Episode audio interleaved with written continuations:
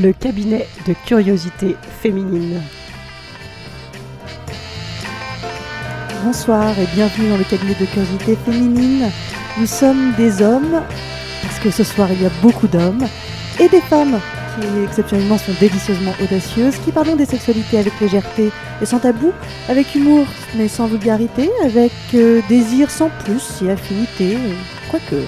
Nous sommes des femmes et des hommes réunis autour de la conviction que la sexualité est un sujet qu'il faut traiter avec légèreté et inversement. Et ce soir, dans le cabinet de curiosité féminine, euh, eh bien, nous ne sommes pas avec Alexia, pour des raisons indépendantes de notre volonté. En revanche, nous sommes avec Cécile, qui nous parlera tout à l'heure dans Culture Q de, non pas de gang bang, mais de bang gang. Exactement. Bonsoir Cécile, et qui, Bonsoir. qui n'a plus de voix, ce qui est très pratique euh, pour faire de la radio.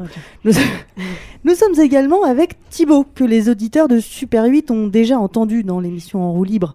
Et je sais qu'ils sont très nombreux. Alors Thibaut a deux amours. Et il va pas nous le chanter. hein. Euh, je crois, hein, au moins deux, mais deux amours importants qui sont le sexe et le cinéma.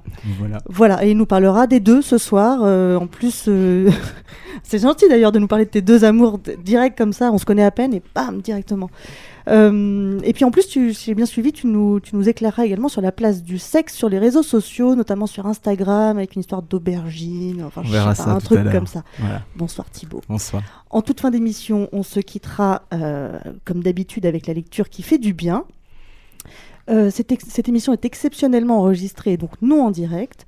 Donc pas d'interactivité sur les réseaux sociaux, mais on a prévu tout un tas de petites animations le, le jour J tout de même. C'est le hashtag CCF Super 8. Euh, quant à moi, quant à moi, Je ne sais même pas quel est votre nom. Moi, je m'appelle Joe. Je suis Jo, votre maîtresse de cérémonie, sans tapis rouge ni robe longue, un peu scénariste, un peu réalisatrice, mais monteuse surtout. Sensuellement, intellectuellement, érotiquement, esthétiquement et heureusement, extrêmement curieuse. Silence, moteur, ça tourne. Ils mettent leur cache-sexe euh, dans les loges. C'est quoi un cache-sexe? Bah, c'est- Alors lui, c'était une bourse. Mhm. Il sert avec Et des- ça ne cache que le devant. que le sexe. Mhm. Et elle, eh bien, elle avait un, une espèce de latex avec des faux poils. Enfin, L'idée, c'est qu'il n'y ait pas de contact entre les deux. Oui. Voilà, Donc tout, tout est faux. tout est faux. Et, D'accord. et leur sexe ne se touche pas. Chargé. Déchargé. Chargé. Déchargé. Vous voulez un whisky? Oh, juste un doigt. Vous voulez pas un whisky d'abord?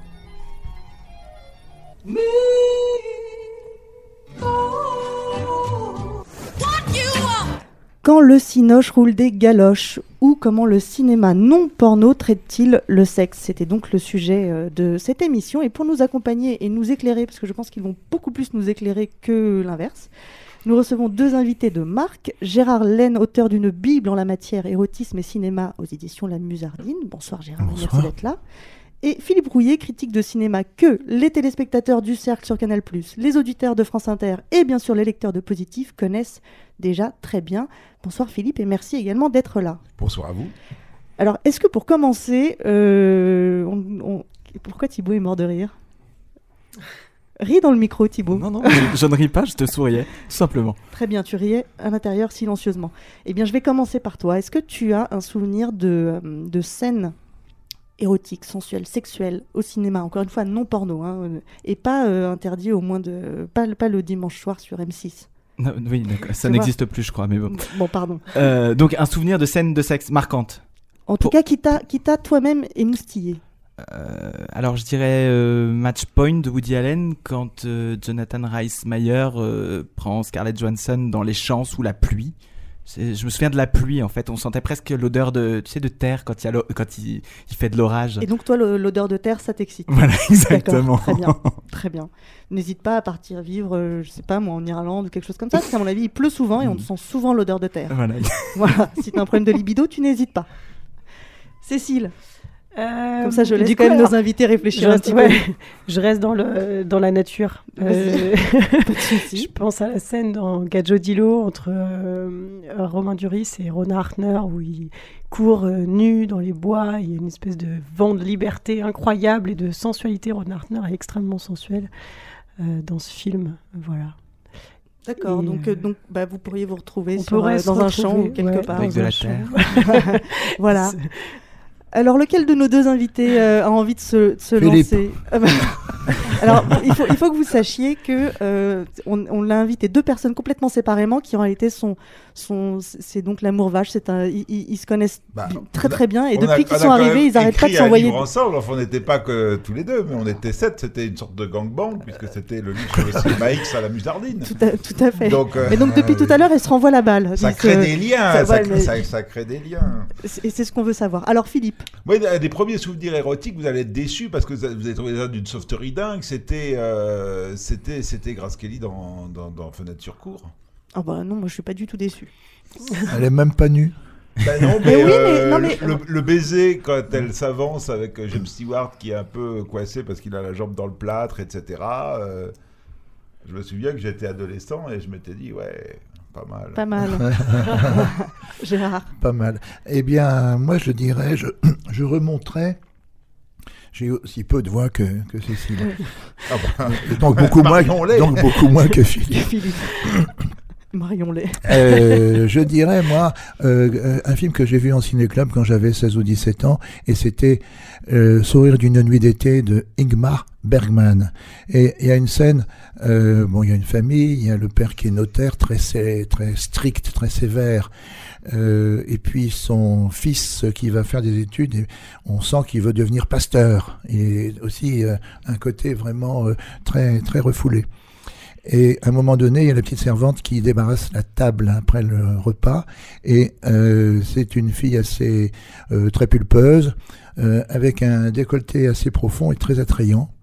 Et elle fait quelque chose d'extraordinaire à ce moment-là, du moins pour moi qui avais cet âge-là et à cette époque-là. C'est-à-dire que elle, s'avance vers le garçon, elle, lui, elle prend sa main, sa main droite, ou sans doute sa main droite, et elle pose cette main au milieu de son décolleté. Ça, ça m'avait bouleversé.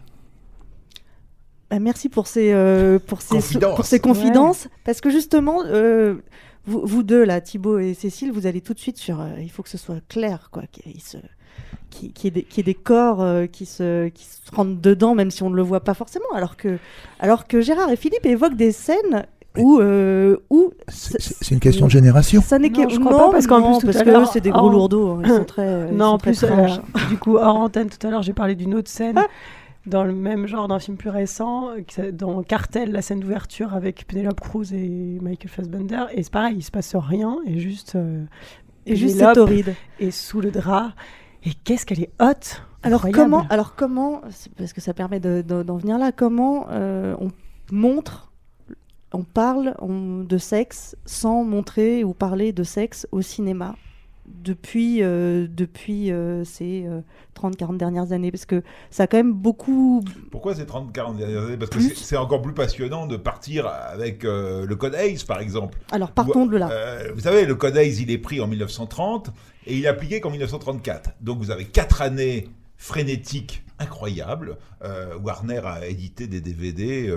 Forbidden Hollywood, où on voit des, des scènes incroyables, des filles avec des seins nus, euh, euh, ce film avec euh, Barbara Stanwyck où elle fait de la promotion canapé, mais je veux dire, c'est carrément, c'est carrément montré. Puis la, caméra qui, malicieusement, avec une grue de l'extérieur de la façade, hop, on monte un étage à chaque fois qu'elle a réussi. Voilà. Et, et à partir de 1934, il y a un coup près qui s'abat en disant désormais on va, on va faire appliquer les choses parce qu'on on fait du lobbying, on mobilise euh, euh, dans les églises, etc. Il n'est plus question euh, de, de- de rien dire, de rien montrer, il faut ruser. Et là, vous avez une déferlante de 30 années d'érotisme où des gens comme Hitchcock... Alors comment on ruse? Comment, bah, comment ont-ils rusé tous? le- le- La durée du baiser, elle est limitée.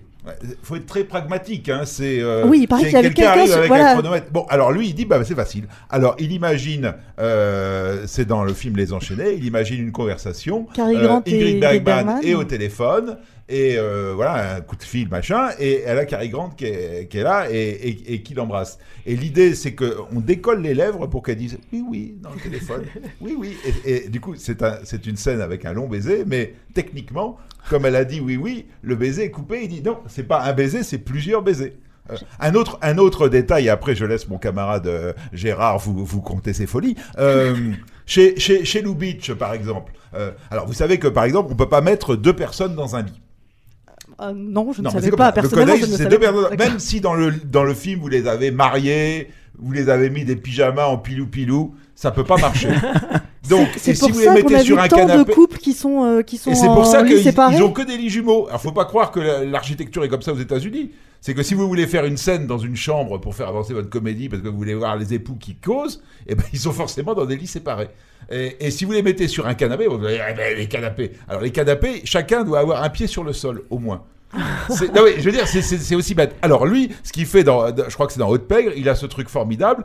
Il, il s'enlace, l'homme et la femme s'enlacent, et lui, il filme leur ombre qui est projetée sur le lit. Ça, les ombres, on a droit. Ça, les ombres, on a le droit. Voilà, et, et voilà, c'est très clair. Dans, quand, quand Fritz Lang fait M le maudit et qui veut montrer que le tueur euh, psychopathe qui attaque les enfants, il, simplement, il, ça- va pas simplement les tuer. Avant, il va les violer. Bon, ben, il, il y a tout d'un coup, euh, il s'arrête devant une vitrine où on voit un espèce de petit tourniquet qui rentre dans, une, dans un petit rond. C'est un espèce de mobile. Et là, on a bien compris. De Je veux dire, voilà, il s'agit de mobiliser toutes les forces vives. Et, et ceux qui peuvent pas comprendre ne comprendront pas, et les autres comprennent très bien. Et du coup, c'est des films qui ruissellent de sexe. Et, d'imagination. Ah bah forcément, Mm. puisque vous avez Bah le oui. gendarme qui est là. Il y a des tas d'exemples comme ça. Il faut dire que les inspecteurs du code ICE, ils n'étaient quand même pas très malins. Ils étaient quand même assez faciles à duper. hein. Mais non, mais c'est la loi, c'est-à-dire qu'ils oui. C'est comme Oui, justice aujourd'hui, La, la euh, justice voilà. n'est pas Et- forcément et- juste, elle est voilà. légale. Si vous respectez la loi et que vous la contournez. euh, une, des- un- des- des- une série d'articles aussi tatillons que ceux du, du Code ICE, euh, ben effectivement, il suffit de, de- de respecter à la lettre. Et, et on ne parle pas de l'esprit. Bon, Surtout pas l'esprit. Alors, tu me fais- faisais penser en parlant des lits jumeaux que euh, il y a une espèce d'influence sociologique du cinéma, euh, surtout aux États-Unis, et que euh, ça avait entraîné quand même cette histoire de, de de réglementation précise du, du code, ça avait entraîné euh, une mode chez les gens. C'est-à-dire que les, les, les, les- les gens avaient réellement euh, ach- acheté énormément de lits C'était la question que je me posais, parce qu'en Oui. réalité, du coup, le cinéma, au lieu de euh, dépeindre les mœurs, a changé les mœurs. Ça, euh, voilà. Ah bah Ça- toujours. Ouais, ça sauf, que là, sauf que là, c'est, du sauf que plus là, c'est- Jacquard de Jean Marais Non, mais sauf que là, c'est complètement à son corps défendant. Jacquard aujourd'hui. Non, mais sauf que là, c'est complètement à son corps défendant. C'est pour respecter euh, une loi qui. Bah oui, mais c'est comment on lance les modes. C'est Ah bah toujours alors, la même chose. alors là, c'est, totalement absurde cette, celle, celle-ci. Totalement. C'est drôle. Quoi d'autre comme, euh, je comme, comme, euh, comme métaphore? Moi, j'avais vu, j'ai cru comprendre que les moyens de transport étaient vraiment. oui, alors le train, le train qui rentre dans le, tunnel. C'est la fin de la mort aux trousses. Euh, voilà, Hitchcock encore une fois. Je crois qu'il était- je crois qu'il était Hitchcock, très lui, il fort, était très malin, lui. Ouais, je crois qu'il était Bah, très fort dans Hitchcock les. était lui-même très frustré. Ah. Donc euh, Oui, ça bah, aide bah. à ça aide à inventer, c'est-à-dire que je veux dire, il était tenaillé par l'amour de ses actrices, en même temps, je sais pas, j'ai l'impression qu'il n'osait pas trop tromper sa femme, donc euh, il vivait dans il vivait dans ça. Ça- Il ça était catholique, hein. Très Faut pas- naturel, oui, c'est ça. N'oublions Donc, pas. Les catholiques, ça y va, quoi. Et du coup, on peut même voir, par exemple, dans ce plan incroyable de, de la main au collet, vous avez un magnifique œuf sur le plat. Ouais. Donc avec le jaune bien, hein, qu'on imagine bien coulant, et craque une cigarette euh, dedans, hein, on écrase. euh, bon, là, je veux dire, ça fait assez, c'est assez saisissant, quoi. Quand même, hein. il, faut, il, il faut y aller, il faut avoir de l'imagination. Faut... c'est- plus que de la métaphore. Il y avait le feu d'artifice aussi. Oui, oui. Oui, bah oui, oui. oui. Mais et tout, puis tout ça.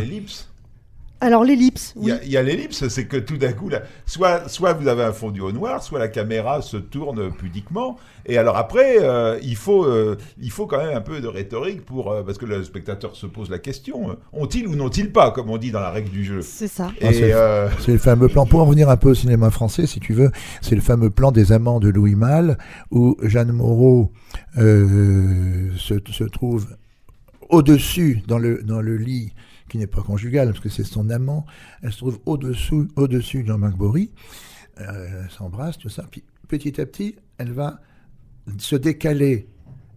Et en fait, euh, Je dis complètement le contraire. Hein. C'est c'est lui qui est au-dessus. Mais oui, c'est lui. Puisque c'est lui. marcher, ça peut plus C'est lui qui va se décaler Ouais. euh, et qui va, on le devine parce que on ne le voit pas à l'écran, mais qui va bien sûr lui faire un cunilingus à ce moment-là. Mais euh, toute l'astuce, c'est que lui sort du champ, de, le champ qui est assez large, je crois bien, si on scope, et il sort, mais on va suivre l'action, si j'ose dire, on va le suivre sur son visage à elle, et sur ses expressions, et sur le plaisir qu'elle va Dégager. qui, qui va monter euh, petit à petit et, et qu'elle ne va pas euh, lui dissimuler. Euh, c'est- voilà. Et, ça, Là- et là- je veux dire, ça a beaucoup, beaucoup déplu, même si on pourrait dire que, par exemple, un, un petit enfant ne comprendrait pas ce qui se passe, peut-être.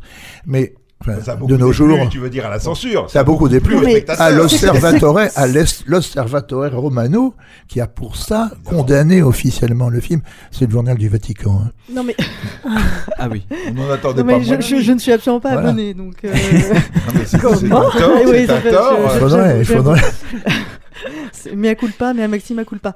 Euh, non, mais c'est c'est culotté. Enfin, c'est pas, c'est pas. Ah oui, en, en 1959. Hein. Oui, c'est-à-dire que là, là, il y a un glissement. euh, Gérard nous parle. Là, cette fois-ci, c'est plus euh, papa, maman, euh, le missionnaire. quoi. exactement. Là, c'est déjà un peu plus euh, développé. Et c'est vrai qu'il faut se remettre dans la, dans la société de 59. Je pense que euh, balancer comme ça un cunilingus avec euh, l'amant, c'est quand même euh, chaud bouillant, quoi, dans un film. En fait, il y a énormément de choses qui sont, euh, qui sont très osées là, dans, ce que, dans ce que vous décrivez. Il y a, il y a la pratique du cunilingus déjà, qui est- qui n'est pas, euh, qui, Qui n'est pas une évidence en qui n'est pas une 59. évidence, euh, voilà. et, et, euh, et je peux vous dire que euh, c'est pas une évidence euh, partout tout le temps aujourd'hui. Oh Pas pour tout le monde, hein, pas effectivement. pour tout le monde. Je, je- je vous assure, non C'est mais. possible. Mais je. Non, on est consterné là. Ah mais euh, rassurez-vous, ici tout le monde est consterné. mais il se trouve que c'est comme ça. Donc euh, ceci étant dit, euh, donc qu'est-ce que je veux dire? Il y a ça. Ah oui, et le fait de montrer le plaisir et non pas de montrer euh, Ouais. une, une- euh, une pratique Voilà, euh, voilà, ouais. sexuelle, une performance sexuelle. Mais le plaisir, c'est pas quelque, c'est quelque chose qui est gênant. Ah bah qu'on montre pas si tabou, c'est complètement, complètement. tabou.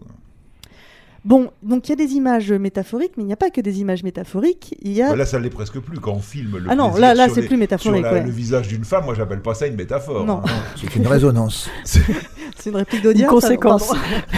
Euh, non, mais il y a- il y, a également des, des dialogues euh, réputés, métaphoriquement parlant. Manges-tu des huîtres? Lorsque j'en ai, maître. Manges-tu des escargots? Considères-tu que c'est moral de manger des huîtres et immoral de manger des escargots Non, maître. Bien sûr que non. Tout est une question de goût, n'est-ce pas Oui, maître. Et le goût n'est pas semblable à l'appétit. Et donc n'a aucun rapport avec la moralité, n'est-ce pas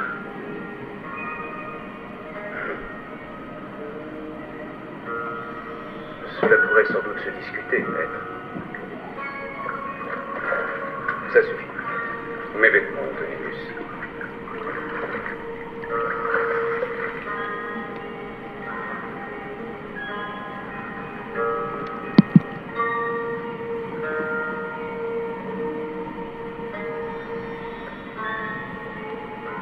Pour satisfaire mes goûts, il me faut des huîtres et des escargots. Bien ça, pour satisfaire mes goûts, il me faut des huîtres et des escargots. Alors, vu, impossible de ne pas comprendre euh, de quoi ils sont en train de parler. Bah oui, bien sûr, mais euh, vous avez noté, c'est 1960. hein. C'est vraiment, on est juste un an après les amants dont nous parlait Gérard tout de suite. C'est vraiment ce point de bascule dans le cinéma. Sauf que là, c'est un petit peu osé. La scène a été coupée. hein. Je vous rappelle qu'il y a, il y a que depuis très peu de temps, il y a depuis une dizaine d'années qu'on voit Spartacus, puisque c'est de Spartacus dont il est question, le film de, de Stanley Kubrick qui devait être réalisé par Anthony Mann. hein. Kubrick remplace Anthony Mann au bout de 15 jours. Et, euh, et, et on a tout, moi, quand j'ai vu le film euh, euh, au, au mi-temps des années 80, il y a- cette scène ne figurait pas dedans. On savait que le, on savait que le film a été coupé. Elle a été réintégrée euh, dans les années 90. C'était, c'était, c'était trop pour les années 60. Et on a eu du mal à la trouver, c'est pour ça que le son est pas terrible, terrible, mais bon. on- Enfin, il y a on- des beaux DVD Blu-ray hein, aujourd'hui. euh. Oui, mais alors après nous, on est, euh, on est une association, on n'a pas d'argent et on n'a pas beaucoup de temps.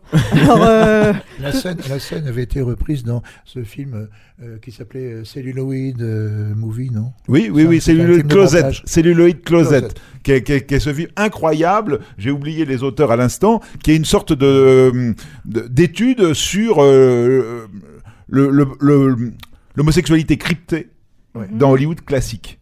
Donc ils, ils reprennent tout et ils, ils- alors là c'est- facile mais par exemple on sait que William Wyler quand il tourne Ben Hur euh, en 1959 euh, il dirige euh, Stephen Boyd et Charlton Heston de manière très différente. Les, les deux sont amis mais dans, dans l'histoire mais évidemment dans- à son à son avis il y a une liaison et donc il dit rien à Charlton Heston qui continue à rouler des mécaniques et à construire son char et Stephen Boyd il lui dit mais non mais écoute euh, il mord l'oreiller, toi.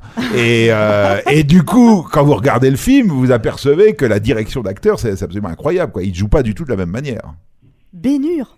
Ben Hur, 1959. Tu vois Une pluie d'Oscar. Ah vois, non, mais il faut voir pas. ce film, c'est Celluloid Ah, Closet, mais- hein, parce que là, c'est très très très intéressant. Il existe en DVD, vous le trouverez facilement chez Outplay. De Rob Epstein Ouais, c'est ça, c'est ça. Et Jeffrey, Jeffrey Friedman. Absolument. Voilà. Après, petit à petit, on va dire les choses carrément. Quoi. Quand on arrive, je sais pas, mettons, Furio, Ouais. bah là, tout est dit, tout est vu. euh, Il y a, pas- il y a plus... Oh, il y a Alors, encore des choses. Quand il arrive avec son Ah, petit panier de fleurs, quand David Oui, Bowie, bon. parce que quand, quand là, c'est quand même euh, David, David Bowie et Ruchi Sakamoto. C'est Ouais. quand, même- c'est quand même transparent. Quoi. Voilà, c'est de- c'est c'est transparent, Voilà, mais c'est bon. transparent, euh, un petit panier de fleurs, c'est pas, c'est pas encore tout à fait transparent. Ou pas pour tout le monde. Pas pour tout le monde, fois, non, ouais. quand même. Est-ce qu'il faut avoir l'œil aiguisé pour voir ce genre de il y a un choses baiser sur la bouche quand même. Non, mais parce que. Oui, mais d'accord, bah, il y a un baiser entre ça et. comment c'est Alors, c'est Gang Bang ou c'est Bang Gang Bang, gang. Attention, un baiser sur la bouche. Je vous signale que est repris en ce moment en salle dans une copie neuve, merveilleuse, restaurée 4K. Morocco, le film de Joseph von Sternberg avec Marlène Dietrich, amoureuse de Gary Cooper, le légionnaire dans le désert au Maroc, du coup avec Adolphe Manjou en homme du monde, etc., qui est prêt à se ruiner pour elle. Et elle, il y a ce moment incroyable où euh, elle, elle donne une représentation, ça a hyper choqué, 1930. Elle, est chanteuse de cabaret, elle a mis un smoking, donc avec un haut de forme, donc un smoking masculin.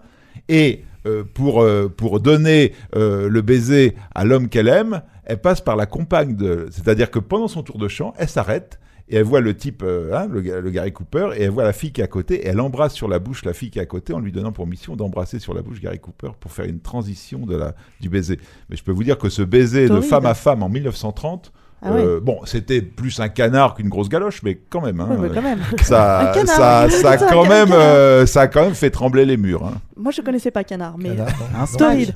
Alors, Moi, un donc- canard, pour moi, c'est un sucre trempé dans, Oui, moi dans du rhum. oui, pareil. Mais écoute Gérard, euh, il y a aussi quand même le bouche à bouche euh, Ah non bon insistant. Ah bon Bah, bah, il paraît, il paraît que ça existe.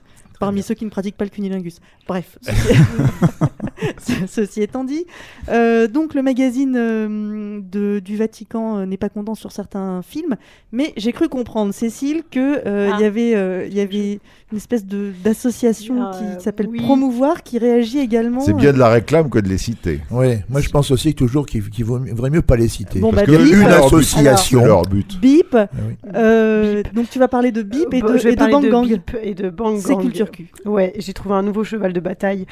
Faire l'éloge de tous les films que l'association BIP Promouvoir tente de faire interdire. Donc quand même, je fais un petit rappel pour euh, les gens qui savent pas. Promouvoir, c'est une association proche des milieux très, très, très catholiques et de l'extrême droite, menée par l'avocat André Bonnet, qui saisit régulièrement la Cour d'appel de Paris pour contredire les classifications du CNC et ainsi combattre le sexe et la violence au cinéma. Alors voilà, ce sera mon petit combat à moi. Je lutte pour le droit à la perversion, pour que chacune et chacun ait le droit de se dépraver dans les salles obscures.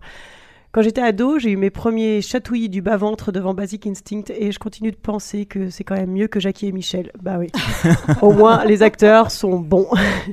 Alors, chers adolescents, aux, aux hormones en effervescence qui voudraient voir un peu de sulfureux dans ta télé, je t'invite à regarder Baise-moi, Love, La vie d'Adèle, Nymphomaniac, Depuis deux jours, Antichrist et Bang Gang. Ce ne sont pas que des bons films, ce n'est pas toujours la réalité du sexe, mais c'est du cinéma. Parfois, tu vas t'ennuyer, tu feras peut-être la grimace à certains moments, et à d'autres, tu auras le début d'une érection, mais au moins, tu te cultiveras, et ça, ça n'a pas de prix. Donc la semaine dernière, je suis allée faire ma débauchée devant Bang Gang, premier film d'Eva Husson au Cine Hoche de Bagnolet. Bah, Je me permets de les citer car c'est un cinéma indépendant. Et comme j'étais seule dans la salle avec le directeur et le projectionniste, je m'inquiète un petit peu pour eux. Donc Cine Hoche à Bagnolet. Euh, donc Bang Gang. Après un hiver sans fin, la canicule arrive sur la côte basque. Deux filles, deux garçons, 16 ans, dans la maison de famille désertée par les parents. Ils s'ennuient, ils se cherchent et se trouvent. L'une tombe amoureuse de l'autre, qui n'avait pas vraiment envisagé les choses comme ça. Et c'est l'élément déclencheur d'un nouveau jeu, le Bang Gang, sorte d'action ou vérité, mais où il n'y a que des actions et où elles sont toutes d'ordre sexuel. Comment une blessure peut faire basculer tout un groupe d'ados vers une partouze ultra connectée? Leurs parents ont fait mai 68, eux font des gangbangs. C'est leur révolution à eux. L'adolescence est pétrie du besoin de transgresser, ils dépassent les limites à base de sexe, drogue et électro.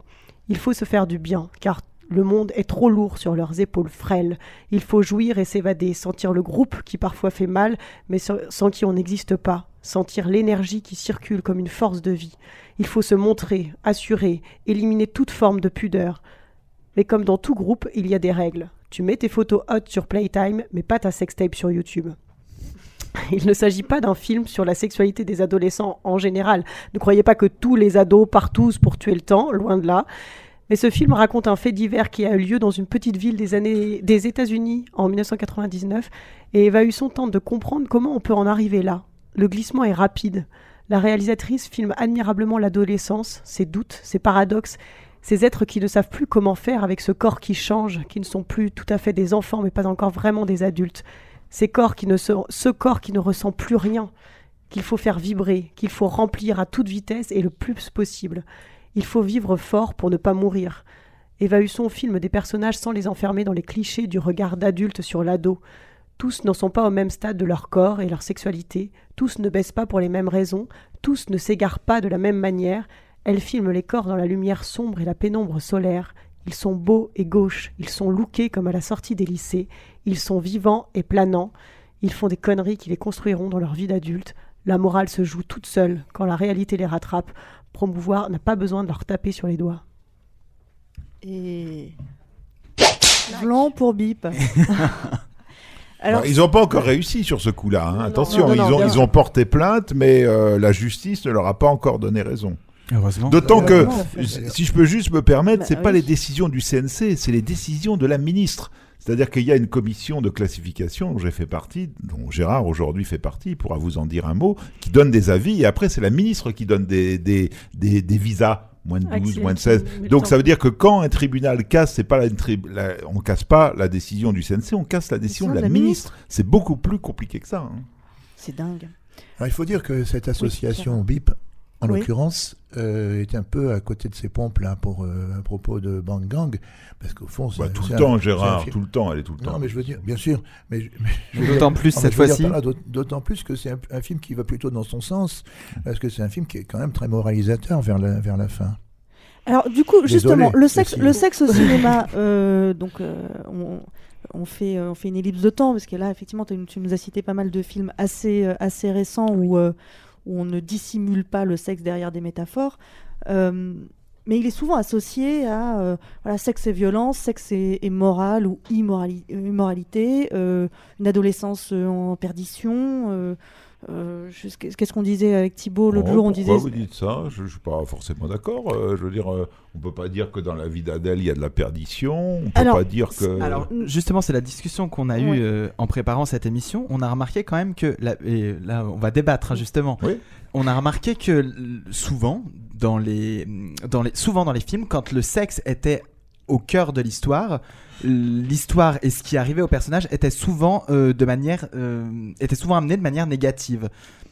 Ça, après, ça, c'est des besoins de dramatisation. C'est-à-dire que si vous faites un film entièrement autour du sexe, par exemple Le Dernier Tango à Paris, bon, euh, puisque c'est c'est deux personnes qui se rencontrent et qui vivent un amour-passion et tout ça, il faut que ce soit un peu dark, parce que sinon, ça, c'est- toujours la même chose. Les, gens heureux n'ont pas d'histoire. Euh, Michael Winterbottom a essayé de faire un truc heureux qui s'appelle Nine Songs, mais le film est un peu chiant, quoi. C'est-à-dire que c'est un couple, euh, ils baisent et ils vont voir des concerts. Donc il y a une Oh. scène de baisse, une scène de concert, une scène de baisse, une scène de concert, et puis on s'arrête à la fin. Bon, alors on Si est la très- musique on est mauvaise, on euh, est très, c'est on est très content pour eux, mais c'est pas fascinant, quoi. C'est, je veux dire, euh, alors qu'évidemment, quand- je veux dire, Non, mais quand on sûr. regarde le dernier tango, évidemment, il y, a- il y a un affrontement, etc. Mais c'est, c'est pas, c'est pas que le sexe, c'est, c'est que le sexe est au cœur d'un truc. Mais après, il y a plein de films où on montre du sexe, mais où le sujet est pas que le sexe. Absolument, non, mais où en revanche, il, vient servir un propos qui est effectivement assez dur, quoi, assez, euh, euh, assez dark, assez glauque. C'est c'est rare que le sexe euh, soit un. Enfin, c'est rare. J'ai l'impression que c'est rare que le sexe soit un, un personnage important d'un film qui, qui soit qui soit pas un film. euh, Bah, Emmanuel, c'est pas que ce soit un bon film, mais Emmanuel, c'est pour la libération. Mais ça existe, ça existe, mais c'est mais c'est rare. Bah, Euh, on ouais, a- Vous ça- citiez la vie d'Adèle tout à l'heure, je suis d'accord. Voilà, là, c'est une histoire qu'on pourrait euh, comment qualifier de Une histoire d'amour, une histoire d'amour. voilà, oui, une normal. histoire d'amour. euh, ouais, mais je voulais pas dire normal justement. Ah, pardon. Donc une histoire d'amour. Bah, une histoire d'amour. Les Euh, histoires où- d'amour finissent mal en général, Voilà, mais et ça finit mal. Mais Ouais. où, une- où les scènes de sexe sont intégrées de manière complètement. Ah Ça fait euh, partie de voilà, l'amour. ça fait partie de la totalement. vie. Et euh, je trouve que ça contraste un peu, admettons, avec euh, Nymphomaniac, où Un infomaniaque, c'est. Ah bah, euh, bah, la- Nymphomaniac, jusque dans le titre, l'héroïne a forcément, un problème. Elle se présente comme, comme quelqu'un de mal. Et, euh, c'est- c'est encore pire que ça. Alors, même, le, le- même le titre ne laisse pas, euh, ne laisse Oui, pas mais sous-entendre tout ce qu'il va y avoir. J'allais dire que c'est à la fois Lars von Trier, et vous pouvez aussi nous sortir Catherine Breillat qui joue tout sur la, la jouissance honteuse des femmes. Ça, ce sont des cinéastes qui, qui fassent du sexe ou pas de sexe, même quand on voit pas de sexe Oui, chez c'est- eux. c'est. C'est toujours euh, glauque et, terrible parce que c'est leur univers qui est comme ça. Mais on pourrait opposer euh, d'autres films qui sont beaucoup plus, euh, beaucoup plus rayonnants. Euh, et, je veux dire, franchement, E- Emmanuel est pas, est pas une exception. Je sais pas, quand on voit les galettes de Pont-Aven de, notre ami Joël Seria, c'est quand même, euh, c'est quand même la fête, quoi. Enlevant nos slips, euh, faisons de la peinture et, arrêtons de nous emmerder avec les vicissitudes du quotidien. Peut-être que c'est plus dans les films un peu récents aussi. Est-ce qu'il n'y a pas un truc d'époque aussi où aujourd'hui on, est, on montre moins le sexe joyeux justement, on fait moins de films gays, GAI. Bah, je sais pas. euh, Est-ce que, vous trouvez pas qu'un film comme Ken Park, le film de Larry Clark, qui a lui aussi été interdit par cette association, il y a un mélange de tout dans cette, c'est la sexualité des adolescents. Euh, Il y a des choses assez dures, mais par exemple, il y a cette scène de triolisme presque édénique euh, à la fin. Alors, est-ce que, le sexe au Euh, cinéma est là pour là donner Ouais. envie? Est-ce qu'il est là pour choquer? Est-ce qu'il est là pour provoquer? Est-ce que parce que c'est pareil, c'est Mais on peut pas mettre ça tout dans le même sac. C'est- comme si vous me disiez quand, quand on montre, je sais pas, du gore, est-ce que c'est pour choquer, est-ce que c'est pour amuser, est-ce que c'est pour faire réfléchir? Je veux dire, c'est- représenter le sexe au cinéma, et là on parle plutôt de sexe euh, vraiment explicite. euh, c'est une possibilité qu'ont les cinéastes, mettons depuis euh, le- le- les années 80. Euh, et, et voilà, et c'est comme si vous me parliez du travelling, où euh, c'est une possibilité, et qui selon les auteurs, selon les films, selon le moment du film, va être utilisé pour une chose ou pour une autre. Mais où vous avez raison, c'est que c'est jamais neutre. Et, Oui, selon le spectateur ou la spectatrice aussi, parce que la même scène et les mêmes images peuvent provoquer, susciter des réactions extrêmement différentes. Bien sûr. Il y en a un qui peut être choqué et l'autre qui trouve ça formidable. hein, ça, c'est- Bah parce que évidemment face au sexe là c'était très intéressant votre manière d'aborder les choses parce que hein, le, le- ce que disait Cécile là les émotions dans le bas ventre et tout ça avec euh, avec euh, Basic Instinct bon euh, voilà je veux dire il y a ceux à qui ça n'a rien fait parce qu'ils ont trouvé ça d'une sauveterie dingue il y a ceux que ça a émoustillé il y a ceux que ça a dégoûté exactement le même film euh, euh, vu dans la même salle. Et, et, et par rapport à des choses comme ça c'est un peu la minute de vérité le sexe à l'écran. Comme c'est quand même pas neutre on pourra dire on pourra faire des listes à n'en plus finir c'est quand même pas le, le quotidien. Euh, je veux dire il sort euh, 20 films à Paris chaque mercredi il n'y a pas 20 films avec des scènes de sexe explicites. Donc comme ça reste exceptionnel et que quand même ça renvoie le spectateur forcément peu ou prou à sa propre sexualité ou à son absence de sexualité euh, forcément ça, ça crée chez lui ça rentre en résonance avec mais c'est le, principe du cinéma C'est aussi film, euh, comment on montre, euh, au-delà du sexe, le plaisir en fait. Parce Ah, que c'est un autre- c'est un autre truc, ça. encore, Ça- euh, ça, il y c'est a- un on a autre truc. beaucoup de, il y a beaucoup de scènes de sexe où il n'est pas question de plaisir. Enfin, euh, Bah, comme dans la dans vie. l'info- et comme dans la Comme- comme- comme- je veux dire, c'est- vie, ouais. parce qu'en c'est fait, un combat aussi que nous menons. Mais non, mais le, le que le sexe soit un plaisir, bordel. il a lieu là. C'est-à-dire que dès l'instant que vous introduisez des scènes de sexe dans des films qui ne sont pas des films de sexe, je pense par exemple à La vie de Jésus de Bruno Dumont. Il raconte l'histoire d'un on aura beaucoup parlé de Jésus, là, je trouve. euh, d'un jeune la couple. Oui, enfin là, c'est très lointain. hein, Les associations catholiques qui ont cru voir. Euh, encore, vous allez voir la musique que j'ai choisie. On est plus du côté de Renan que, de, que du côté de Saint-Sulpice. Bon, bref, pour nous montrer la vie courante de ce couple, eh ben, il, il les montre au lit. Et, euh, et je veux dire, ben voilà, c'est vite fait sur le gaz, et pour eux, leur sexualité est complètement fruste, il n'y a aucun préliminaire, c'est le machin dans la machine, et puis lui, ça y est, il- et, et, et puis elle doit s'en contenter. Et justement, l'absence de plaisir, euh, c'est intéressant dans la narration, c'est-à-dire qu'ils n'ont même pas l'idée ni lui ni elle qu'ils pourraient faire ça pour essayer d'avoir du plaisir, euh, cultiver ça. Mhm. Mais c'est très intéressant. Je veux dire, euh, dès l'instant qu'on parle de sexe, c'est pas simplement euh, pour procurer aux spectateurs de l'érotisme. Ce qui est très intéressant aussi, c'est de pouvoir décrire la- comment sont les gens, de mieux percevoir. Et, et malheureusement, la quête du plaisir n'est pas le but numéro un de tous les spectateurs. Et je- j'espère que pour vos auditeurs, c'est pas le cas. Mais Dans la vie de oui, Jésus, ça si je me souviens bien, c'est pas au lit, c'est dans, la- c'est dans les champs. c'est dans- en pleine nature, Ah, c'est dans en les pleine champs. nature, en pleine Ah, ça, nature. c'est pour voilà. faire plaisir à. Ah bah là, oui. Alors, alors l'idée d'ailleurs Dumont pour, euh, pour, a, a voulu, euh, ces, ces comédiens n'ont pas été d'accord. Lui, il voulait des gros plans, le machin dans la machine, donc il a fait appel à des, à des doublures porno. Des C'est body souvent do- le cas, des body double. Des body double. Non, non body pas, double. pas souvent, mais... euh, C'est pas souvent Quand le cas les scènes sont explicites, on appelle, on appelle souvent euh, des doublures pour euh, qu'on ne voit pas les parties intimes. euh. Bah, ça, ça dépend qui, enfin... Ça dépend qui. Je a- pense par exemple dans Antichrist. La scène où la scène Ah oui, dans d'ouverture Antichrist, où vous avez raison. Oui, c'est quoi Willem c'est- Dafoe et Charlotte Oui, Gainsbourg qui oui, sont en train doublure. de Chez Lars von Trier, euh, par contre, pas dans les idiots. Dans les idiots, c'est vraiment les Ou idiots. pas qui- chez Patrice Chéreau, Intimité par exemple. Intimité, c'est les, vrai. les acteurs, y compris l'héroïne qui est une actrice connue quand même. Et la première grande fellation qu'on voit explicite dans le cinéma traditionnel, c'est c'est Marouchka Detmers dans Le Diable au corps de Bellocchio. Et, et elle- bon, ça dure 30 secondes, mais elle a. difficile d'appeler ça une fellation vraiment. que- Ah, enfin, c'est un avant-goût. Bah, ça dure euh, 25 secondes. Bon. Pendant Ah la bah, bouche. Ah bah oui, Hein, mais bon. voilà. euh, Ah bah, c'est- Non, mais il faut quand même le faire. Gérard, euh. c'est quand même pas totalement neutre. euh. Non, pas Non mais là, là par exemple, voyez, c'est non, dans- mais c'est c'est juste pour donner un exemple pour bien comprendre le truc. C'est si, Oui. si là par exemple, moi je prenais votre sexe dans la bouche même 20 Dieu, ça secondes, je pense qu'on pourrait se dire qu'il se passe un truc un peu euh, qui sort du corps. Non, pour voyez, Gérard, que- c'est non, banal. Euh, D'ailleurs, euh, il se demande comment c'est pas Mais c'est- déjà arrivé. Mais Ça c'est déjà un mais moment c'est qu'il est que là. Pour moi, ça l'est pas, mais c'est tout. c'est- Alors la première scène de Cunilingus au cinéma, c'est- il y en a eu? Des, des... dans l'histoire ou pas du tout? On a cité celle Oui, de oui, c'est- 59, là, de- des Oui, non, mais euh, explicite. Mais- Ah, explicite. Bah, ça, c'est plus difficile en même Ah, temps. oui. Euh, même, y compris dans le cinéma X. Hein, le Cunilingus, Ah, c'est bah, bien ça, plus je suis bien difficile à d'accord avec montrer. vous, hein. Bien plus difficile à montrer, puisqu'il y a quand même parmi nous euh, deux catégories de gens. Et il y en a dont, dont les organes génitaux sont externes et d'autres internes. C'est comme ça qu'on fait des catégories chez toi. Oui, oui, d'accord. Et, et donc, euh, voilà, c'est. Bon, Ouais, bon, donc- moi, donc- je suis pour quand même le cunilingus à l'écran. Ça peut être très filmique quand les Moi, réalisateurs savent le filmer. Et alors, oui, mais c'est difficile. Mais beaucoup moi, je vais vous proposer la, scène de, de cunilingus la plus ludique de l'histoire du cinéma? D'accord. Elle est dans un film d'horreur que j'adore, qui s'appelle Ah oui, Reanimator, bien sûr, bien de Stuart sûr. Gordon. Oui. Et euh, c'est un, un grand patron de faculté qui, euh, qui, qui a kidnappé euh, l'étudiante de ses rêves. Il l'a, il l'a endormie, elle se réveille toute nue, les jambes écartées, dans une espèce de truc de, de, de, de, de billard. hein. et, euh, et en fait, lui, il, se trouve qu'il a, il a, il a, il a quand même la, la tête coupée et recollée, parce que le réanimateur, je sais, d'après Lovecraft, c'est un truc qui vous permet de ressusciter et tout ça. Et donc, quand elle se réveille, horreur, elle voit ce- cette espèce de vieux barbon. Et à ce moment-là, le type prend sa tête, littéralement, il la- il il l'enlève. et il la met entre les jambes de la fille en lui disant Je vais enfin pouvoir te prouver mon amour. Ça- Eh ben, je peux vous dire, c'est très ludique et très, euh, et très révélateur. Et là, le, le, le cunilingus, c'est très très bien. Mais, mais c'est pareil, on l'i- on l'imagine, on le voit pas. Oui, ça s'arrête euh, pile poil. euh. Le choix Et des mots est intéressant. Prouver mon amour, c'est Ouais. Ah intéressant. ouais, ouais. Et sinon, il y a- c'est dans Talon Aiguille où euh, Victoria Ouais, Abril absolument. se fait faire un magnifique unilingus par un trave euh, accroché Qui à est tringle, magnifique également, lui. Qui est magnifique également.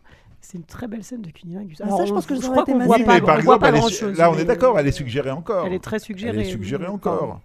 Mais euh, bon, bah, je veux dire, là, Mais des pour fois, c'est aussi intéressant qu'on se suggérait. Enfin, je veux dire, dans, dans, dans la vie d'Adèle, il y a des très beaux cunilingus. Alors, La vie d'Adèle, c'est un film qui a. euh, les scènes de sexe sont extrêmement chorégraphiées. Ah, complètement Mais à un point. euh, Moi ça, m'a, moi, ça, ouais, moi, ça m'a gêné. C'est-à-dire, moi, j'ai vu la, j'ai vu la chorégraphie, j'ai pas vu le sexe. Hmm. Moi, je suis assez d'accord. Ouais. Bah, ça- Ah, en fait, bah, ça, c'est- non, moi, ça- j'ai vu le sexe, ouais, ça mais, paraît euh, un peu gênant il- parce que ça casse avec euh, le reste du film qui est pas dans un code forcément très chorégraphié ou très es- esthétique ou quoi. Parce que par exemple dans Love, euh, la scène de, De trio Gaspard de Gaspard Noé, elle est aussi très chorégraphiée. C'est euh, la lumière est très travaillée, la manière dont c'est filmé c'est très travaillé. Mais du coup, comme tout le film est dans cette continuité là, Ouais. Moi j'ai trouvé ça vraiment magnifique cette scène euh, qui Bah, elle est magnifique, oui. qui rend- enfin voilà qui est dans la continuité de quelque chose alors que Oui. dans la vie d'Adèle il y a Et puis il y a on pas, passe à autre chose à un il y a moment beaucoup moins de, de montage. Par exemple, euh, Gaspard Oui. Noé filme avec vraiment dans un, un plan, un plan d'ensemble. Presque un plan Ouais. Et puis ça, on, on- on voit tout ce qui va se passer. Ce qui est euh, euh, un petit peu pénible dans la vie d'Adèle, c'est qu'on sent tout le temps le montage. On sent tout le temps les efforts qu'il fait pour couper tout. À chaque fois qu'on pourrait voir quelque chose vraiment. Oui, mais c'est le, c'est cinéma de Keshish qui est comme ça. Pour moi, Ah la, oui, scène- mais- la grande scène de sexe, la première grande scène de sexe de la vie d'Adèle qui fait 7 minutes, je la rapproche de la grande scène de couscous de la graine et le mulet. C'est-à-dire que. Ah euh, oui. c'est-à-dire que euh, la graine et le mulet, c'est la scène de, de- de- de repas, euh, c'est un des rares repas euh, qui est filmé pour le repas.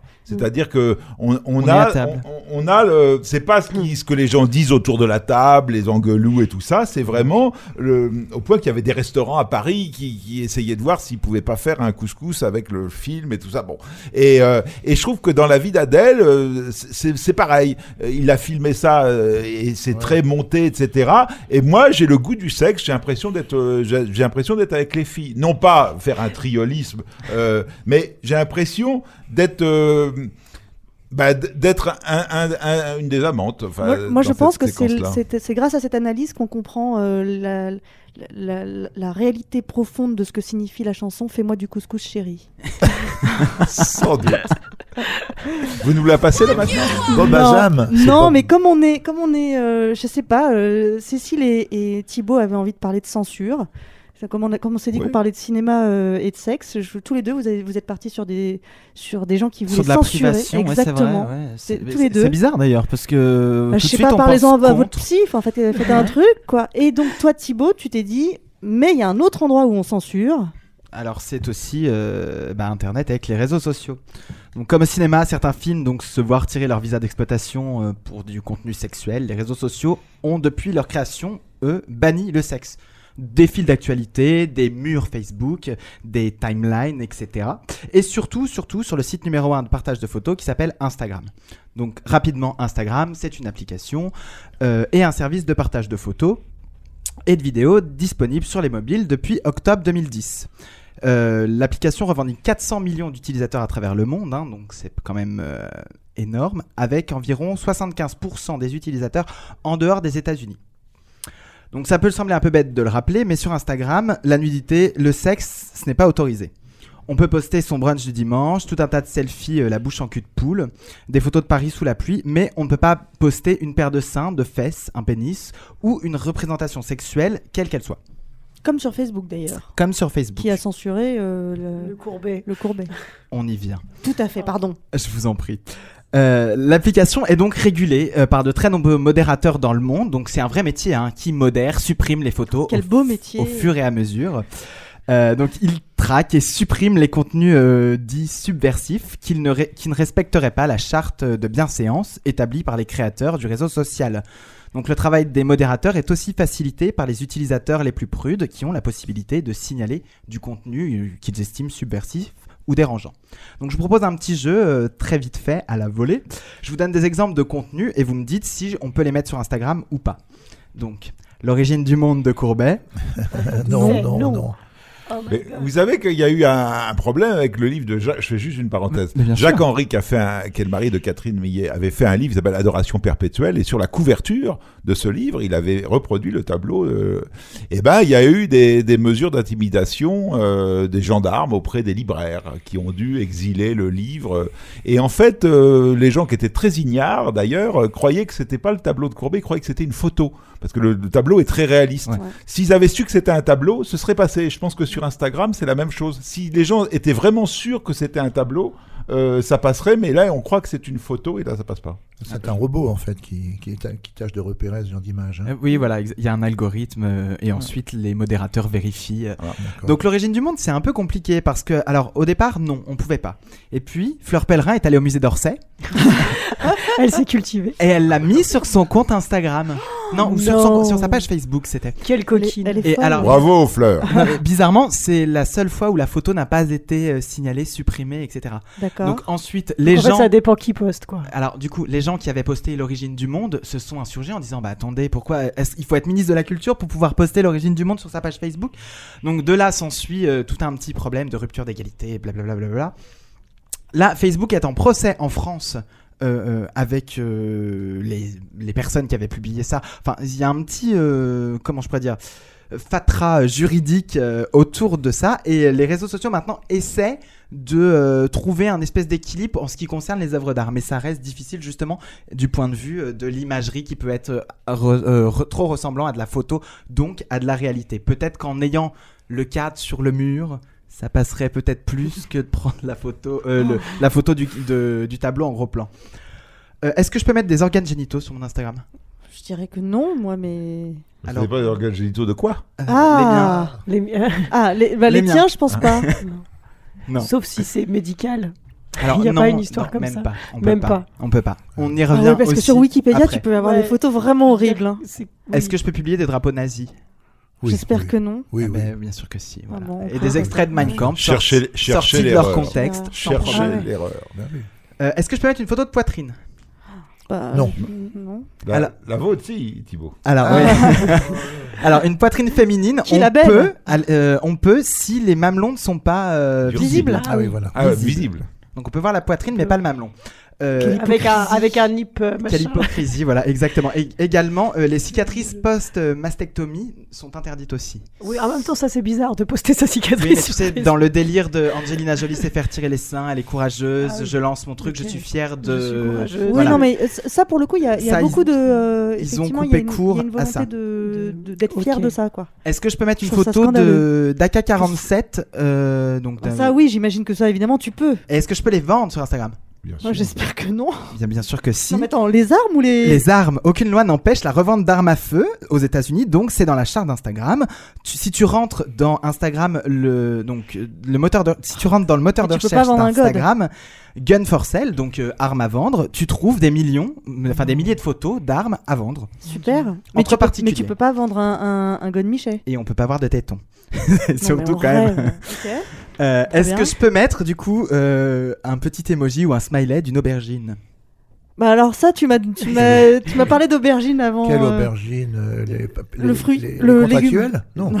Dans le- Contractuel. Le fruit, le, le- légume. le- légume. le légume. Voilà. Célébré par Borovjic dans les comptes Oui, bien sûr. Donc alors pourquoi est-ce qu'on n'aurait pas le droit? Donc on peut pas mettre l'aubergine parce que Bah, selon les dirigeants d'Instagram, les gens qui publient l'aubergine dans la légende de leur photo euh, associent systématiquement l'aubergine à un contenu qui ne respecte pas la charte, donc à un contenu sexuel.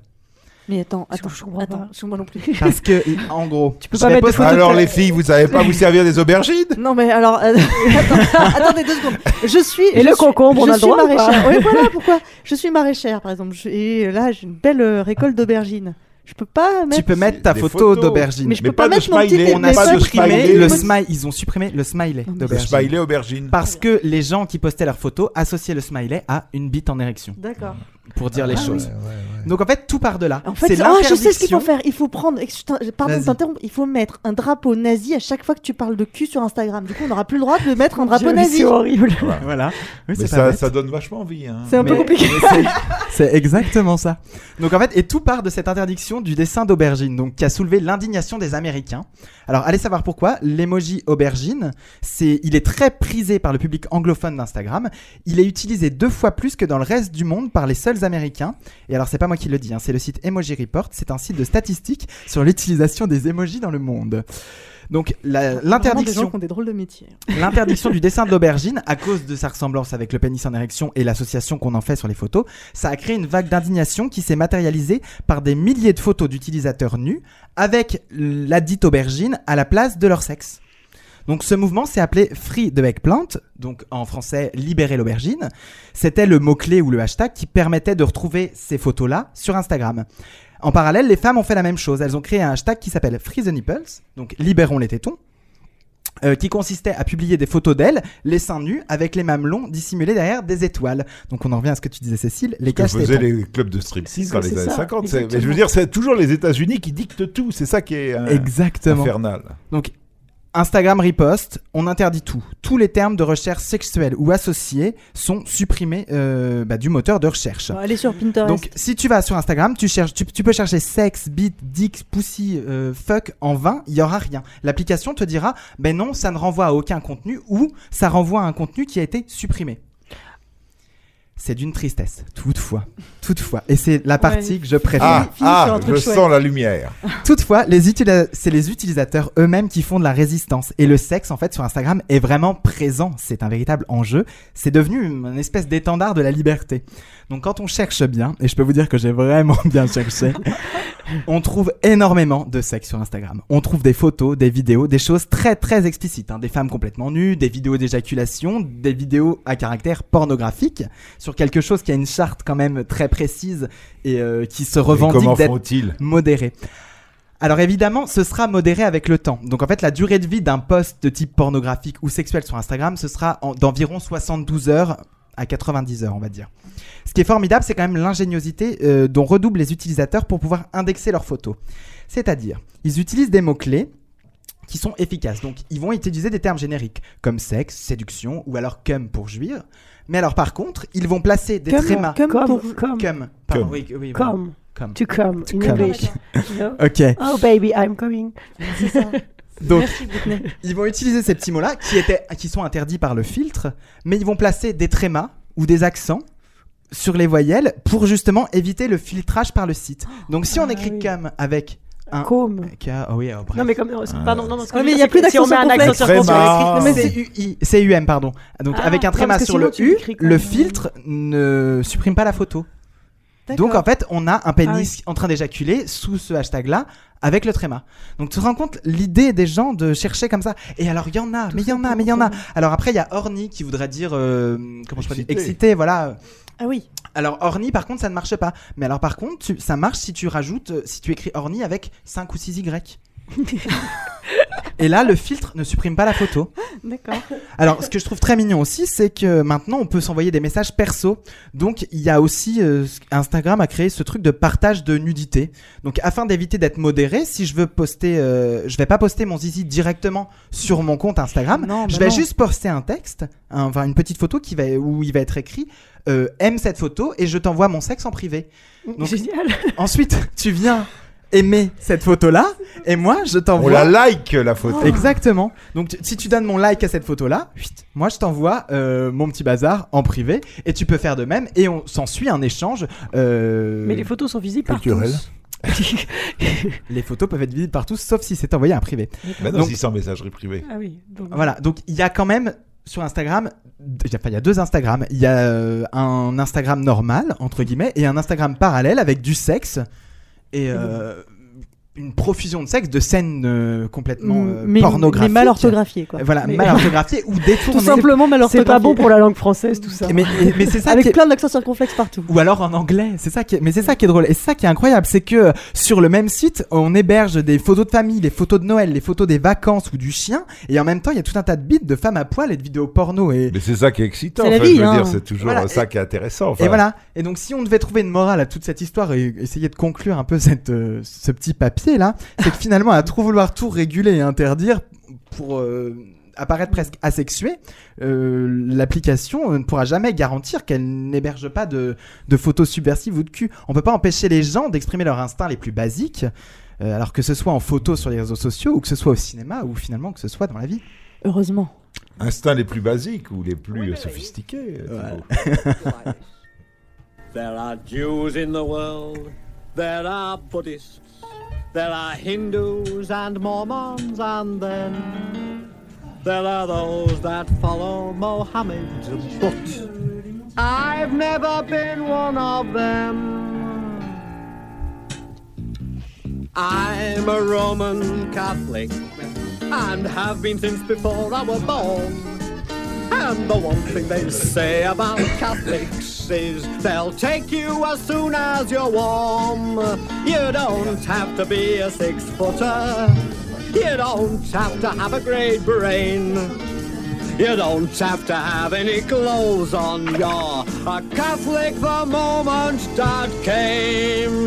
Because every sperm is sacred. Every sperm is great.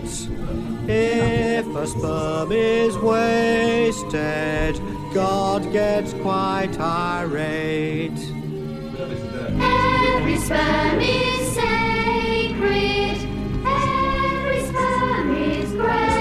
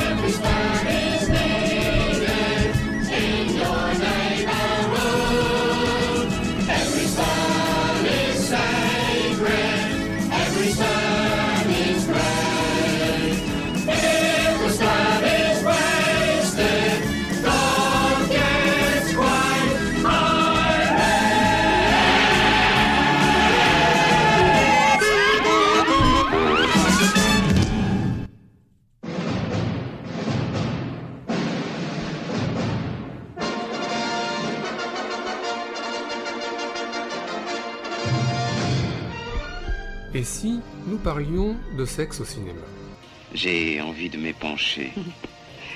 Faut vous marier. L'acte sexuel est souvent condensé en un fondu enchaîné, Pour moi que tu perds ton après-midi. un fondu enchaîné qui métaphorise très précisément l'acte sexuel, puisque, disons-le clairement, une image en pénètre une autre, mais oui. Des symboles phalliques partout, partout, partout. Et oui, on parle de sexe et de cinéma, de sexe au cinéma, mais pas au cinéma pornographique. Sauf que donc euh, on, a, on a continué à, papoter pendant, pendant euh, la musique. euh, La pause La pause. Et, euh, et en fait, euh, ce que, ce que, ce que j'ai appris, c'est que finalement, le, le pornographique, le cinéma pornographique n'est pas défini par, euh, Bah, par les textes. bah oui, euh, c'est de ça. C'est-à-dire que la pornographique est, est, est interdite aux mineurs. C'est-à-dire que toute image pornographique, machin, c'est toutes les, toutes les personnes Mais de la chaîne. que Mais comme personne, le législateur, a pas pris le soin de définir ce qu'était la pornographie, euh, c'est un, vrai problème. Alors, paresseusement, euh, euh, la cour d'appel, le tribunal de grande instance a tendance à penser que quand il y a pénétration euh, non simulée et, et que c'est visible, mais euh, je veux dire, comme dit euh, Catherine Breillat, entre romance X et anatomie de l'enfer, euh, j'ai la même j'ai la même scène. Une fois elle est simulée, une fois elle l'est pas, et je vous mets au défi de savoir dans lequel c'est. Bon, on le sait parce que les acteurs l'ont dit, mais ça euh, quand on quoi de- de représente, quand on ne sur l'écran, on sait pas quoi. Alors, ça sert à quoi de, de, de, la, de, ne, pas, enfin, de ne pas la simuler puisque ça ne change rien à l'écran? Bah parce que ça s'est passé comme ça sur, le- sur le Oui, mais aujourd'hui, aujourd'hui, il se trouve qu'on entend de plus en plus souvent parler de films où justement le sexe n'est pas simulé. Mais parfois, c'est plus facile. Si, Ouais. les, si les acteurs Bien sont sûr, d'accord, après bien tout. euh, D'accord, ok. Bah, c'est- c'est- vous savez, sinon, c'est la- le principe des cascadeurs. C'est toujours plus facile d'avoir un acteur qui sait monter à cheval si vous faites une scène de cheval. Parce que sinon, vous allez devoir ruser, vous allez euh, mettre des gros plans et puis un cascadeur. euh, bon, alors là, en, en l'occurrence, avec les scènes de sexe, les gros plans, c'est plutôt les scènes, c'est plutôt les cascadeurs. Comme Alors, est- qui sont est-ce qu'il est-ce qu'il y a encore euh, des, des, des tabous sexuels au cinéma? Ou est-ce que ça y est, on a tout fait? Puisque Love, euh, Love c'est même de la 3D. Alors, est-ce que- est-ce qu'on peut. Est-ce qu'il y a Le- encore des le- choses. Le, euh, tabou, je pense que ça reste la pédophilie. Tu vois. Ça, Oui, non, mais bon, alors ça, euh, ok. Donc le, ta- bah- le- donc bah le non, mais- tabou, oui, non mais c'est vrai. Non, mais- Non mais après, Ah non, après, ouais. non, mais On a après tu on vas Non, je- Attends, J'en on conviens, on mais après tu vas pas me dire, attends, c'est un film c'est super intéressant, euh, c'est du sexe non simulé sur la pédophilie. Là, je, là, moi je ne, j'achète mais pas. le problème, euh, Alors là, on simule, tu vois. le problème, typiquement, c'est que Ah, voilà. même, même en simulé, la pédophilie est- Ça peut pas posera problème. C'est un vrai tabou à l'écran. Comme que- puisque là, on fait une émission, on fait une émission. On est bien d'accord. On fait pas une émission sur le porno, on fait une On émission est- sur on le sexe. Sur le sexe, on, on a, on a Almodovar- débordé sur le. N'en a pas parlé dit, Hein pardon. Il y a pas un Almodovar qui, euh, qui traite un peu de ça? Non? Je La- dis- je dis- je dis une- La mauvaise, éducation, mais il n'y a non? rien qui est En tout montré. Ah cas, bah Ouais, non, y a rien qui est oui. En c'est d'ailleurs une des plus belles scènes de viol pédophile à l'écran. En tout Puisqu'il y a cas, l'image qui se déchire. C'est déchirant Ouais, deux, ouais. Le- et là, vous voyez comment vous avez déchiré un, un enfant. la pédophilie, c'est exactement comme la pornographie, c'est pas défini non plus. Ah bon? C'est pas défini. Moi, je- on rencontre des gens en particulier sur le net, sur les forums, etc., euh, qui disent Ah, ben, euh, si on sort avec une fille de 16 ans, c'est de la pédophilie. Oui, oui, Non, c'est non, pas mais vrai. oui, non, mais. Mais à partir de quand À partir de quel âge Bah après, je Non, sais- bah, il y a quand même, Si on Gérard, sort avec une on fille peut de quand même 16 ans, considérer qu'il y a un âge marital en France qui est de 15 ans et 15 ans. 15 ans et 3 mois. Voilà. Bon, et pour moi, il y a une grande différence entre sortir avec quelqu'un qui a Et- 16 ans et je, sortir je avec quelqu'un qui a 10 simplement, ans. je Dans rappelle Lolita- simplement quelque chose Dans d'important. Lolita, il n'y a pas une. Pardon. Dans le- Loli- Lolita, elle est- dans le roman, elle est censée avoir 12 ans. Voilà. Dans le film, elle est censée avoir 14. Et en fait, Et elle alors, avait 16 ou je sais Elle avait 18 même. 18. Mais non, mais ça, c'est, ça, bon. c'est, je veux dire, on est en mais c'est 1962, l'histoire mais, on non, ne mais peut pas faire je pense qu'il y a une chose importante pour ça, de, de rappeler quand même, c'est que le mot pédo- pédophilie Mhm. n'existe pas dans le code pénal. Cherchez, vous ne le trouverez jamais dans le code pénal. Ça n'existe pas. C'est un mot médiatique, pédophilie, qui a été lancé dans les années 80-90 et qui a pris une ampleur extraordinaire au moment de l'affaire Dutroux. Mais en tout cas, aujourd'hui, tu es d'accord pour dire que c'est un sacré tabou euh, à l'écran. Ouais, bien Parce que c'est un tabou dans Il la pas société. longtemps, Oui, oui. En fait, il en du, coup, du coup, si je comprends bien, le- le- les tabous à l'écran euh, sont les sont tabous de la société. Voilà, c'est pour ça. Je dire, Oui. autrement, Il n'y a pas beaucoup de zoophilie. Il y a juste, euh, En- il y a dans, dans il y a la dans tout ce que vous avez toujours voulu savoir sur le sexe sans jamais oser le demander. Voilà, où effectivement, je veux dire, mais il n'y a aucun problème. Si vous faites une scène de zoophilie simulée, euh, ce sera souvent euh, un ça. peu comique ou machin, et ça passera comme une lettre à la poste. hein. Et dans la, bête, euh, dans le film de ça- oui. Bah, quand je l'ai vu au Brady, il y avait mon voisin qui se masturbait. Ouais. hein. Fallait en Ah vouloir. Hein. Bah, ça a changé Euh, le Brady. Oui, ça a changé. Il y a peu, on a vu à la commission de classification, ça j'ai le droit de le dire parce que je c'est pas contre le devoir de réserve, justement, on a vu un court métrage nettement euh, pédophilique. Ah ouais. Et alors là, effectivement, ça a été le, le lever de bouclier. Bah là, vous faites un court métrage pédophile, là, vous êtes bien sûr que votre film ne sera jamais montré nulle Bah, part. ouais, c'est possible. Ouais. D'accord. Donc Bon, en même ça- temps, c'était discutable parce qu'on, on, euh, dans ce cas-là, c'est toujours le, le grand, la grande question. Est-ce que c'est incitatif? Est-ce que c'est au contraire répulsif? Oui. que bon. Mais donc, mais donc, est-ce que ça veut et dire que quand on, quand reste dans la, peut-être oui, c'est ça. Est-ce que Bah, ça, est-ce que ça veut un dire non mais oui. à la nazi exploitation. Hein. Oui, aussi, oui, c'est vrai. Hein, mais il y a- Ilsa reine du goulag et tout ça. Donc c'est à la fois euh, le cul et, euh, Et les nazis. et les trucs de nazis. Ben, c'est c'est- Mais c'est est-ce que, les, mais est-ce que les nazis ne réprimaient pas euh, fortement la pédophilie? Alors là, je... Bah, Il y a ce qui réprimait, il y a ce qui pratiquait, Gérard. Ouais. hein, Et puis bon.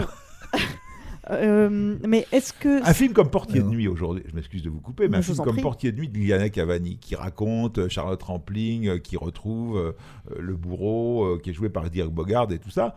Aujourd'hui encore, le film, bon, il est sorti en 76.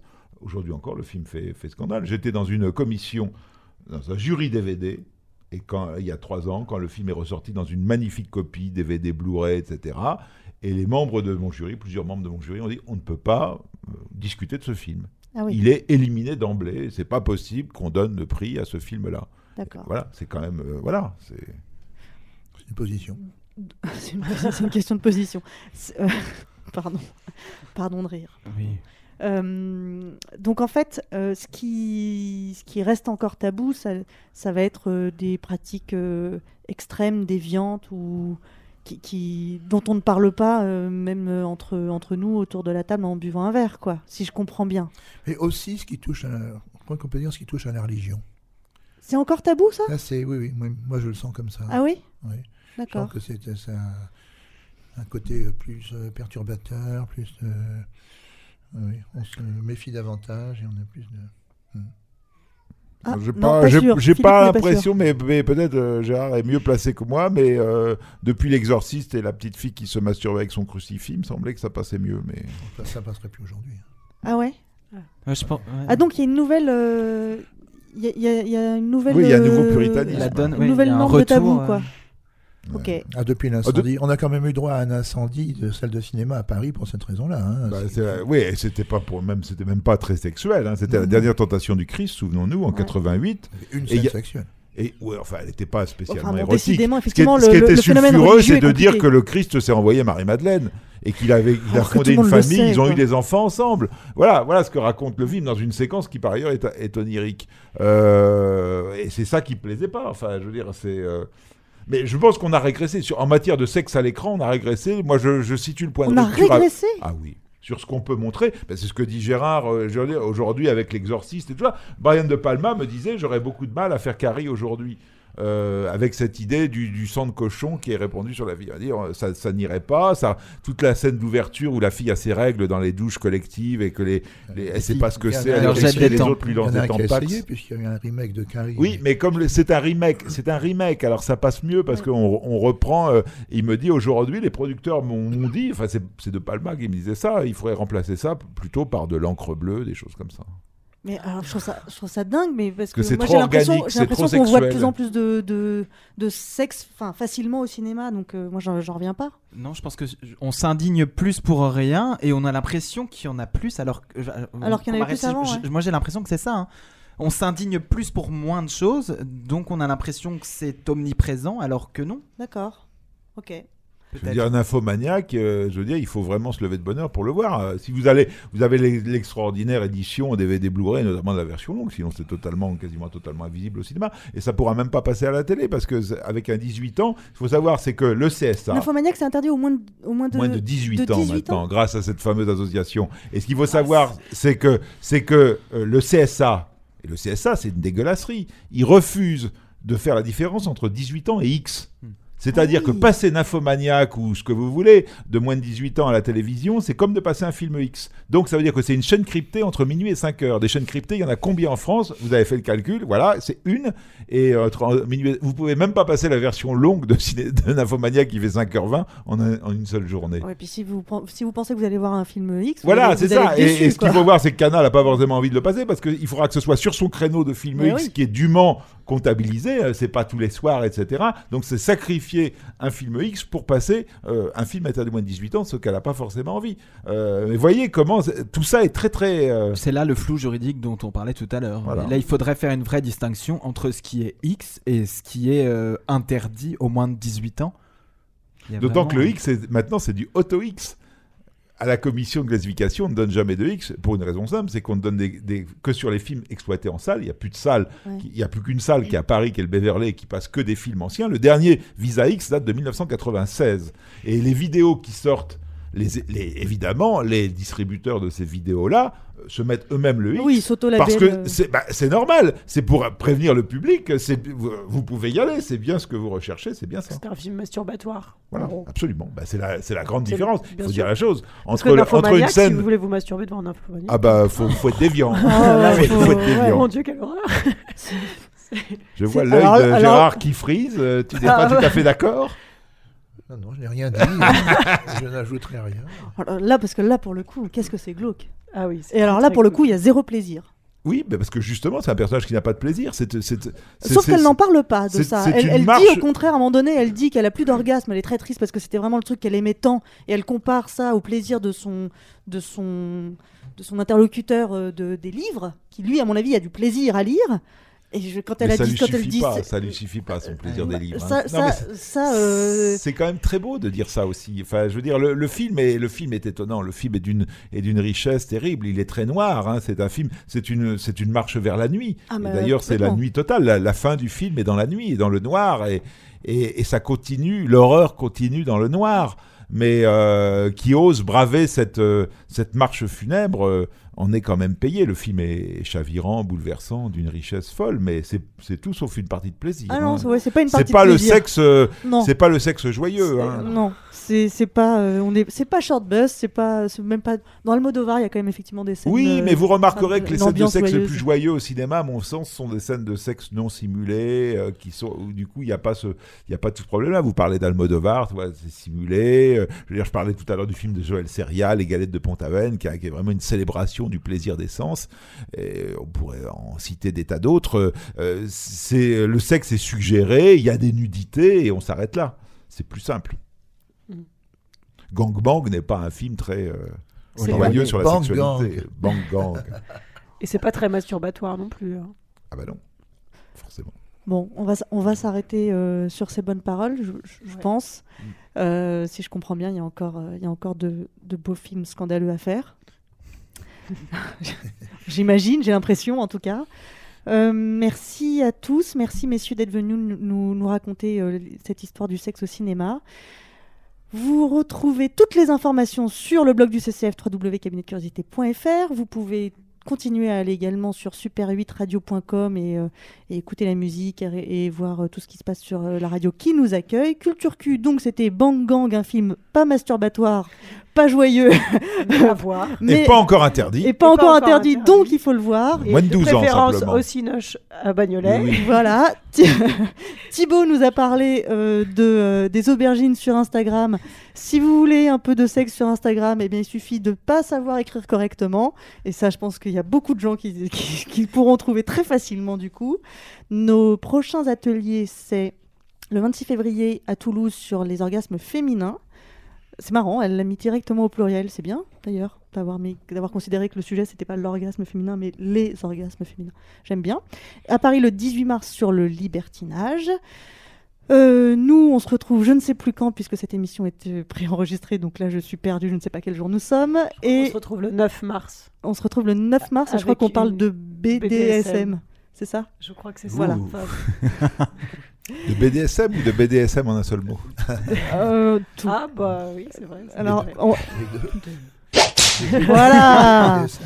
Euh, on, a, on a toujours besoin de vous. Vous pouvez toujours aller euh, sur euh, notre site et cliquer sur le petit bouton faire un don pour faire, un, don.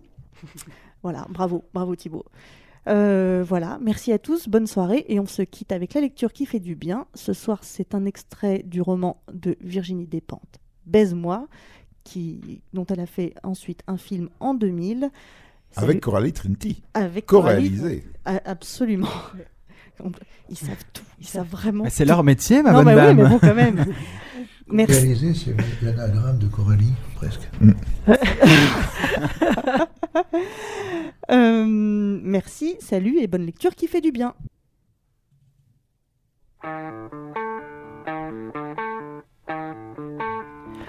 Assise au comptoir d'un bar éclairé en bleu glauque, elle dévisage les garçons qui entrent, traque le mal éhontément. Bientôt, Manu se frotte contre un jeune garçon qui porte un pantalon taille basse. On lui voit les épaules parce qu'il porte un t-shirt sans manches. Les muscles sont ronds et donnent envie d'y mettre la main, de sentir avec la langue. Il sourit comme elle raconte n'importe quoi, il a l'air gentiment ailleurs et pas farouche, se laisse approcher et toucher et continue de sourire. Pas dérangeant.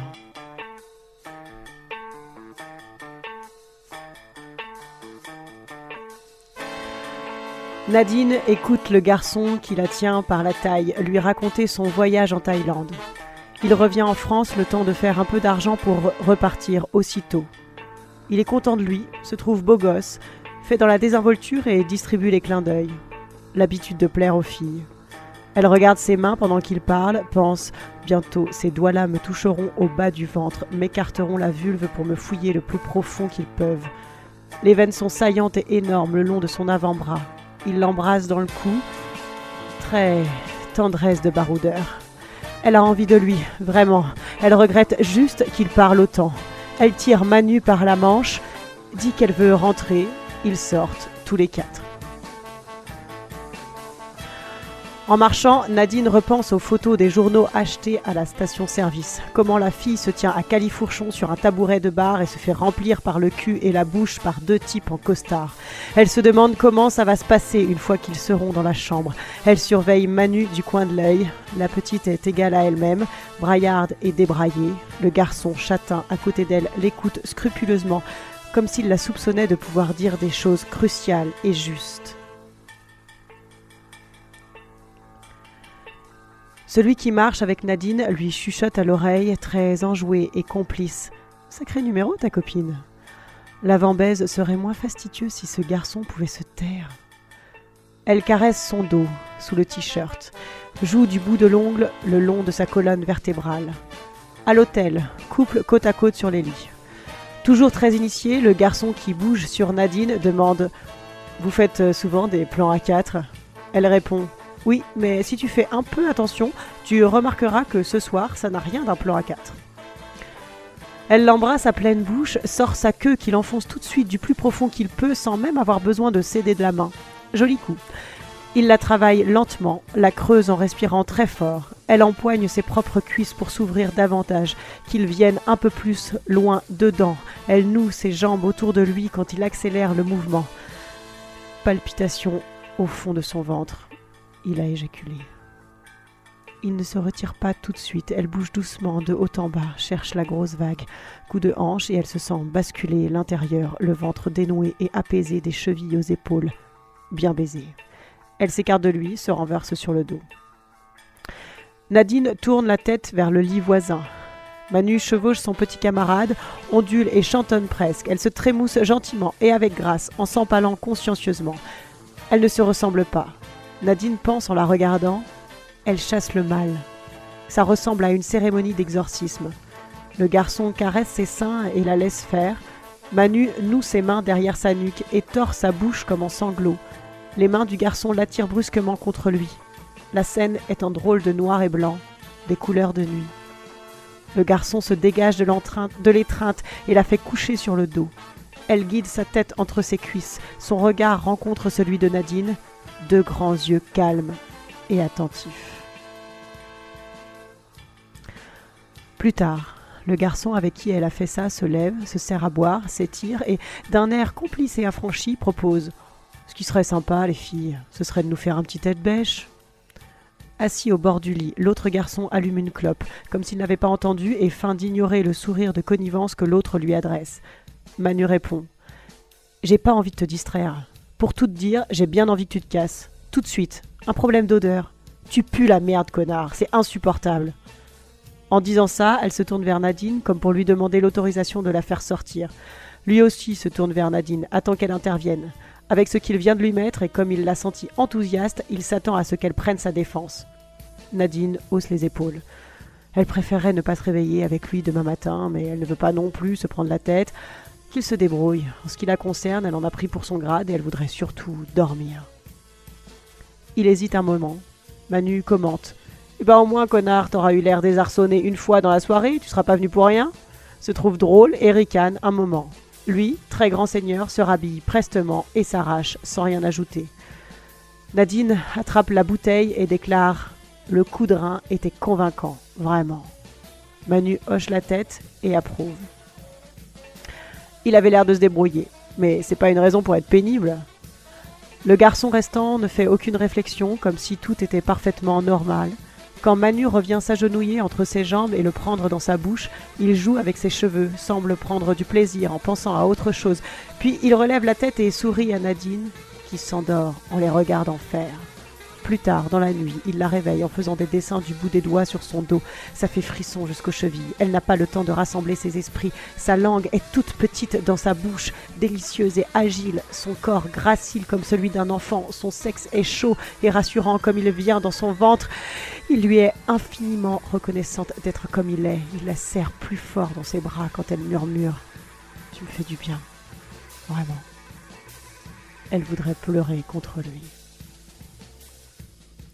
Le matin, quand elle se réveille, il est déjà parti. Elle se sent malade, trop bu la veille.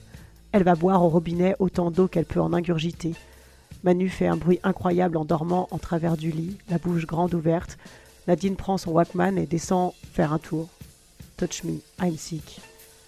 Elle fait plusieurs fois le tour du pâté de maison, boit du jus d'orange assise sur un banc. Il fait beau, un soleil éclatant. If I think I will think of you, if I dream I will dream of you. I open my eyes, but I cannot see. Elle revoit Francis, projeté en arrière. Sa gorge se noue. Elle retourne à l'hôtel, réveiller Manu.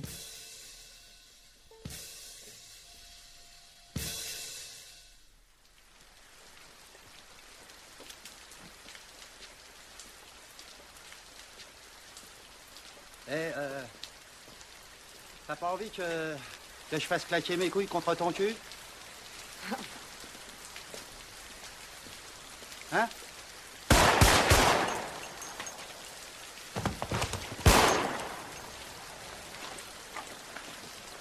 Fils de pute, va.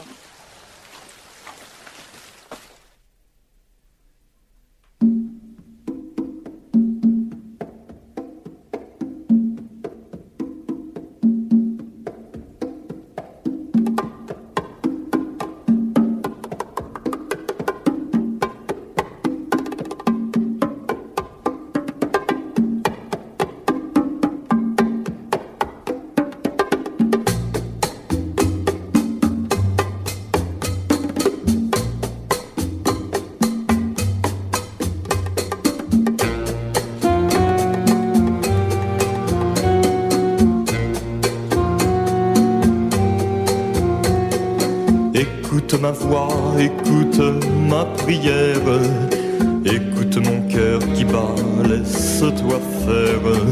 Je t'en prie, ne sois pas farouche, quand me vient l'eau à la bouche. Je te veux confiante, je te sens captive, je te veux docile, je te sens craintive. Je t'en prie, ne sois pas farouche, me vient l'eau à la bouche.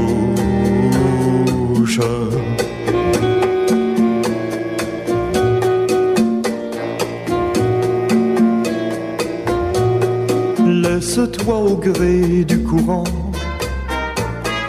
porté dans le lit du torrent et dans le mien, si tu veux bien, quittons la rive, partons à la Je te prendrai doucement et sans contrainte. De quoi tu peur, allons, n'aie nulle crainte. Je t'en prie, ne sois pas farouche. Quand me vient l'eau à la bouche. Cette nuit près de moi, tu viendras t'étendre. Oui, je serai calme, je saurai t'attendre. Que tu ne t'effarouches, vois, je ne prends que ta.